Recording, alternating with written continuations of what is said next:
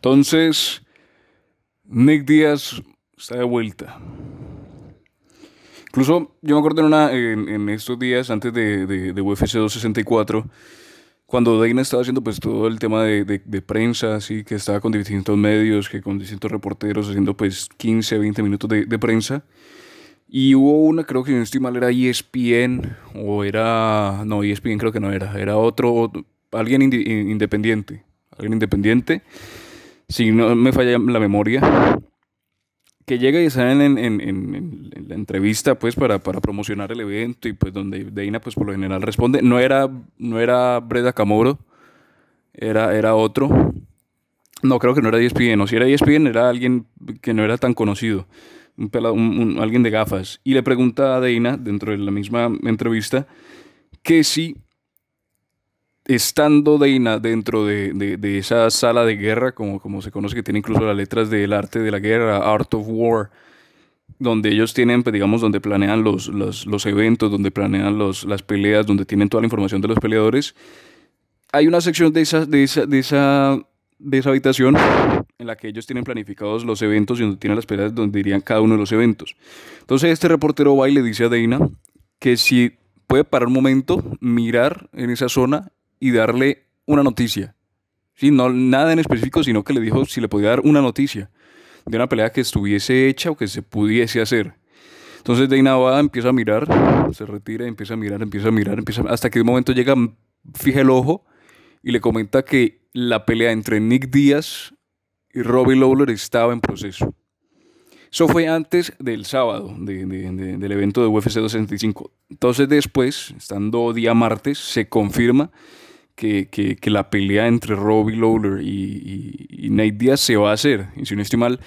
pues digamos, es 17 años después de la primera y si no estoy mal, 5 4 años después de la última pelea de, No, creo que incluso más, creo que es 2000... creo que pueden ser 7 años o 5 años eh, desde la última pelea de Nate Diaz que fue contra Anderson Silva que incluso después tuvo el problema con la marihuana que lo suspendieron como 5 años y después se anuló esa sanción y demás. Por el tema es que vuelve Nate Díaz, perdón, Nick Díaz, el, hermano de Nate. Y me acuerdo en una, en una vez que estaba escuchando precisamente otra conferencia de Dana, aparte, hay algo que él comentaba que, que, Nate, que Nick, eh, uy, el enrollo con los dos hermanos, que Nick era, era mucho para la televisión, en el sentido de que era demasiado de calle en el sentido de que era muy demasiado como ellos como el muy bad motherfucker el sentido de que, de que era demasiado para las televisoras y que pues el lenguaje que hablaba y cómo hablaba y cómo actuaba era demasiado. Incluso él es una de las figuras importantes en el sentido de que cuando peleaba con Saint-Pierre, cuando peleó con, con, Silva, cuando peleó con Condit, él era el, el bad motherfucker de, de, la UFC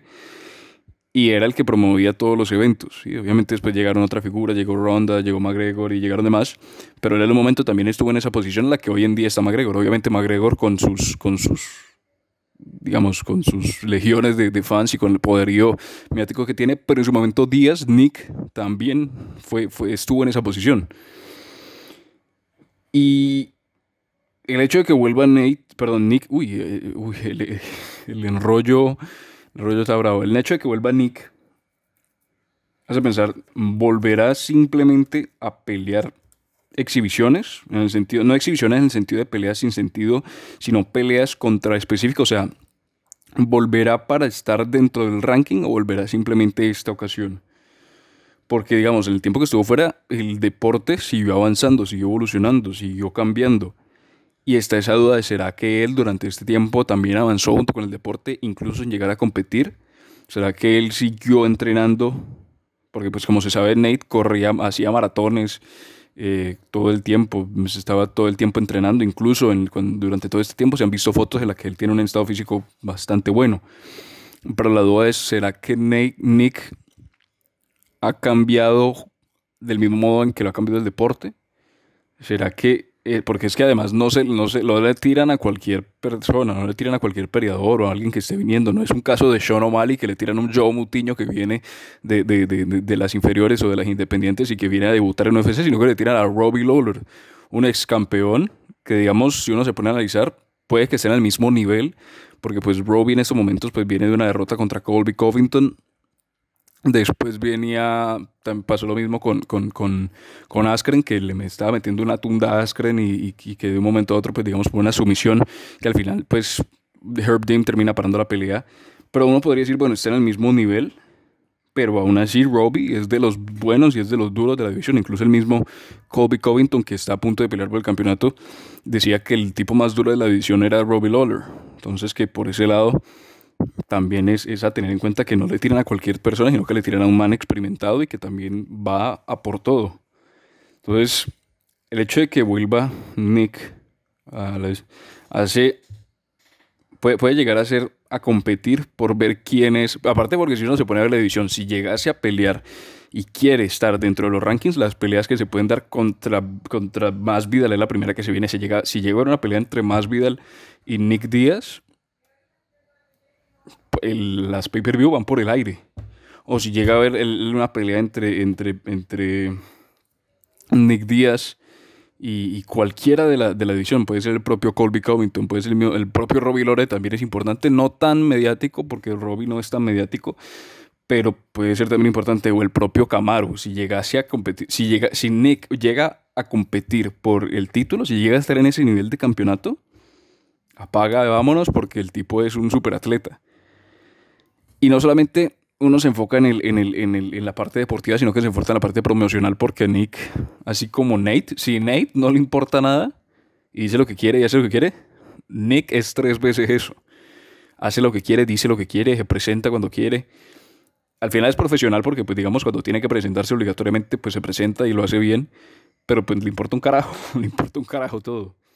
Entonces es interesante ver cómo el tipo, después de seis años, si no estoy mal, seis, siete años fuera del octágono, va a volver, que incluso es más tiempo del que estuvo Sampier fuera, porque Sampier, si no estoy mal, estuvo fuera nada más cuatro años, cuatro o cinco años. En cambio, Nate creo que está estuvo fuera incluso más. Si la estoy hablando de memoria, entonces puede que esté erróneo.